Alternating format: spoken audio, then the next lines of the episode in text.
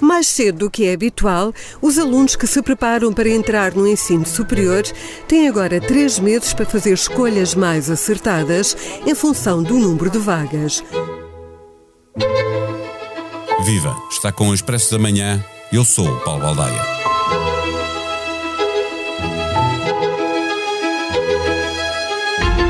Mais cursos, mais vagas e mais cedo. Se tudo é mais, parece provável que tudo seja melhor. Mas no passado recente, um estudo do EduLog mostrava que o alargamento do ensino superior não estava a combater as desigualdades existentes na sociedade.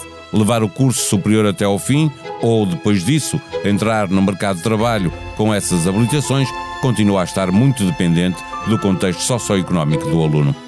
É preciso ir estudando as consequências de funcionar com as regras que existem e mudá-las sempre que se perceber a necessidade de o fazer. No próximo ano letivo, por exemplo, haverá uma ou duas vagas na maioria dos cursos para alunos do escalão A do apoio social. E sobem as vagas nos cursos para os quais há mais necessidade de formação, como seja a via do ensino para formar professores ou medicina para formar médicos mas não só. Haverá igualmente mais cursos, adaptando a oferta às necessidades do mercado de trabalho. E até a inscrição no ensino superior será feita mais cedo para evitar que os alunos saibam da colocação a poucos dias de começarem as aulas, principalmente para os alunos deslocados. E nem a prevista greve às avaliações deve estragar esta antecipação. Era preciso que tudo corresse muito mal.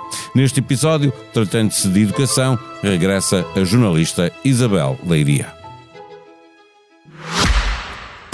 O Expresso da Manhã tem o patrocínio dos prémios BPI Fundação La Caixa, que apoiam projetos de instituições privadas sem fins lucrativos no valor de 4,6 milhões de euros. Estão abertas as candidaturas do Prémio Solidário até 20 de março para projetos que facilitem o desenvolvimento integral e o processo de inclusão social das pessoas em situação de vulnerabilidade. Prémios BPI Fundação La Caixa. Ajudar quem ajuda. Viva Isabel Leiria, mais cursos, mais vagas e mais cedo. É o primeiro retrato a aparecer no teu trabalho sobre as vagas no ensino superior para o próximo ano letivo. Vamos por parte. Há uma grande uh, atenção a duas áreas em relação às vagas: formação de professores e médicos. É evidente que faltam professores, duas perguntas numa. No passado recente, o problema foi a falta de vagas ou de quem as quisesse preencher e já agora, se todas as vagas forem preenchidas, será suficiente para começar a resolver o problema da falta dos professores? Ou é preciso acelerar ainda mais?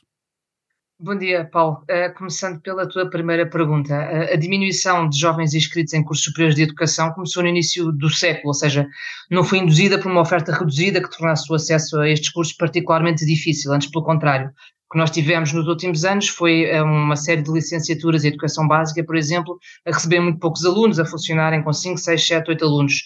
E depois, no nível subsequente, também os mestrados em ensino a ficarem desertos e as instituições optarem por nem sequer os abrir. Mas também temos aqui um outro sinal em sentido contrário, que é nos anos mais recentes aumentou a procura, ou seja, nós tivemos mais jovens inscritos em licenciaturas em educação básica, por exemplo, até pela noção de que há mais oportunidades de emprego atualmente. E o Ministério, por seu turno, tem dado esse sinal de necessidade de formação através destes espaços de orientação de vagas, que são publicados todos os anos com algumas indicações para as instituições de ensino superior e que têm sinalizado a educação como uma das áreas onde eles podem, onde as instituições podem e devem abrir vagas. E então este ano tivemos, vamos ter mais uma centena de lugares uh, neste, nestes cursos. Quanto à tua segunda pergunta, se chega, uh, no curto prazo não, não chega de certeza, não é? Nós temos este estudo da nova SB sempre aqui como referência, que estima que seja necessário recrutar até 2030 cerca de 3.500 professores por ano, isto em média. E estes professores não se formam, nem se formam de um ano para o outro, nem estão a sair a, a, a, este nível das instituições de ensino superior.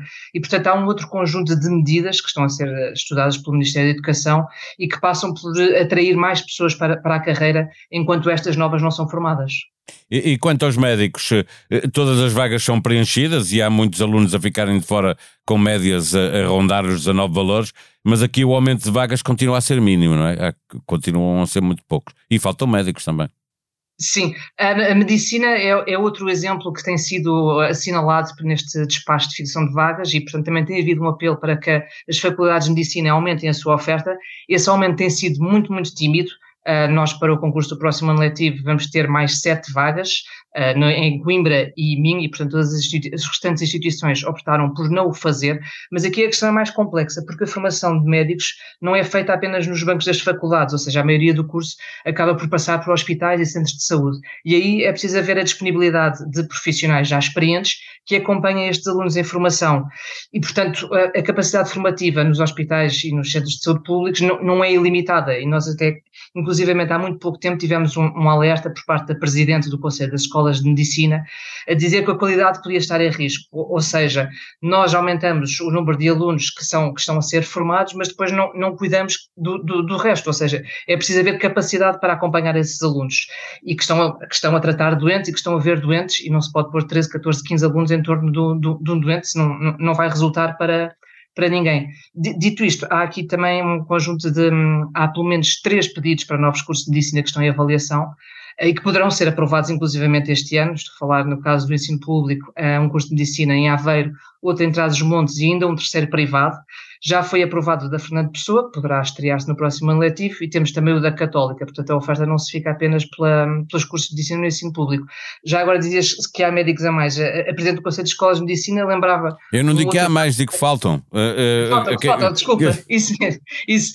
A Presidente do Conselho das Escolas de Medicina, nessa entrevista que deu ao Expresso, lembrava que Portugal é o segundo país da União Europeia com mais médicos por mil habitantes, e portanto mais do que formar mais, é preciso reter, conseguir reter os médicos no SNS e evitar que eles emigrem ou que depois vão para o ensino privado, onde, desculpa, para hospitais privados, onde se calhar vão encontrar melhores condições de trabalho. A Universidade de Lisboa continua a ser a que mais vagas abre, eh, presumo que é também a que tenha o maior aumento, por razões óbvias. Eh, eh, vai agravar-se o problema da habitação para estudantes? Há alguma coisa a ser feita para minorar este problema? No, no, caso da Universidade de Lisboa, penso que o aumento rondará ali a meia centena de, de, vagas, não será isso que vai fazer grande diferença. A pergunta está a ser feita alguma coisa. Sim, há um plano nacional dedicado exclusivamente ao alojamento ao ensino superior.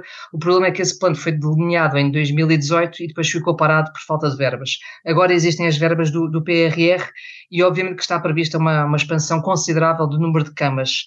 Uh, segundo os dados que foram divulgados na altura, em 2018, nós temos 40% dos estudantes que frequentam o ensino superior são deslocados. Só que depois a capacidade de cobertura de camas e residências universitárias chegava a apenas 12%. No caso de Lisboa, da área metropolitana de Lisboa e do Porto, esse número ainda era mais baixo. Ou seja, há, aqui, há falta de camas, obviamente. A, ideia era passar das atuais 15 mil para cerca de 27 mil até 2026, mas lá está, isto demora tempo a construir, não é de um ano para o outro que, que, que, se vão conseguir. Nós este ano demos notícia várias vezes de alunos que desistem dos cursos porque não conseguem pagar uma, uma, um quarto para estar eh, em Lisboa no Porto. Não é? Sim, a, a, fatura, a fatura da deslocação acaba por ser muito mais significativa do que a questão das propinas, por exemplo. E na altura, mais do que desistir, se calhar é na altura em que se faz as escolhas que depois se condiciona essa escolha, quer na decisão de ir estudar, quer para onde se vai estudar.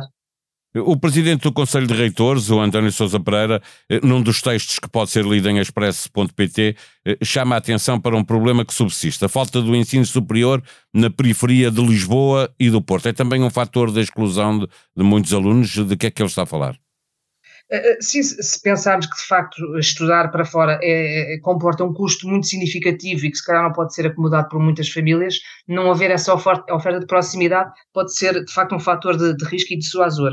Um, o professor António Sousa Pereira referia-se a um estudo do EduLog recente que apontava uma série de municípios onde essa falta de ensino superior é evidente, como municípios que não têm, como Penafiel, Passo de Ferreira, toda a coroa norte de Lisboa, com conselhos com muita população. Eu recordo, por exemplo, que o ISCTE abriu recentemente uma escola com curso na área das tecnologias digitais ali em Sintra, uh, e essa foi a primeira oferta de ensino superior público universitário num conselho que é dos mais populosos do país, e portanto isto é, demonstra bem a falta de, de, ensino superior, sobretudo nestes conselhos mais populosos, nós sabemos que a população jovem está a diminuir, mas de facto temos estas, estes desequilíbrios. Um do, esse estudo que estavas a referir da Fundação Belmiro de Azevedo eh, eh, dava nota também de que eh, eh, a questão social é muito importante para para se perceber o, o, o, desenvolvimento dos alunos no ensino superior. Uma das novidades no próximo ano eh, são as vagas destinadas especificamente eh, a alunos mais carenciados. Como é que foi recebida esta proposta do governo e como é que ela vai funcionar? Uh, se calhar com, com, alguma surpresa foi muito bem recebida, isto no sentido em que todas as universidades, era facultativo, era uma proposta do, do, governo para o próximo ano letivo, e todas as universidades e politécnicos públicos acabaram por, eh, por aderir. Uh, penso que apenas a Universidade Nova de Lisboa e a Universidade de Lisboa uh, puseram algumas restrições em alguns cursos, cursos, ou seja, não vão ter este contingente. Isto basicamente, por agora, é uma medida mais simbólica do que outra coisa, porque estamos a falar em criar em cada curso um par de vagas destinadas exclusivamente a alunos mais carenciados, basicamente a alunos que são beneficiários do, do primeiro escalão do, de, do abono de família.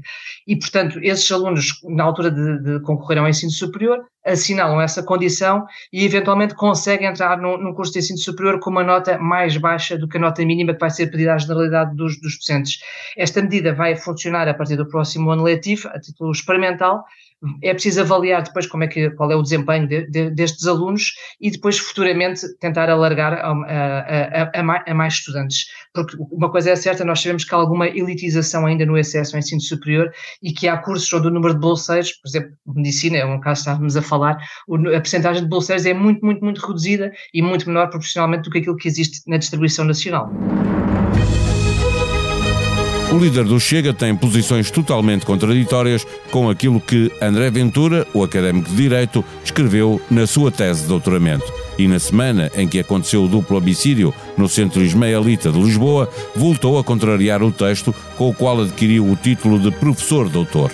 No quarto episódio do podcast Entre Deus e o Diabo, a constitucionalista Teresa Violante defende que quem entra nestas contradições compromete a credibilidade política e a integridade académica. Entre Deus e o Diabo é um podcast da autoria de Vítor Matos. Regresse à página de podcasts do Expresso e tome nota das novidades na aplicação que usa no seu telemóvel para os ouvir. Diga-nos o que pensa de cada um deles, sugira alterações ou novos temas para serem abordados, dê a sua nota aos nossos podcasts, ajude-nos a fazer melhor o que fazemos para si.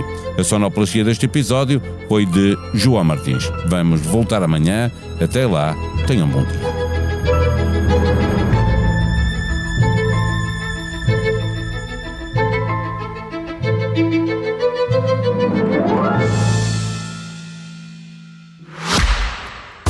O Expresso da Manhã tem o patrocínio dos prémios BPI Fundação La Caixa, que apoiam projetos de instituições privadas sem fins lucrativos no valor de 4,6 milhões de euros. Estão abertas as candidaturas do Prémio Solidário até 20 de março para projetos que facilitem o desenvolvimento integral e o processo de inclusão social das pessoas em situação de vulnerabilidade. Prémios BPI Fundação La Caixa. Ajudar quem ajuda.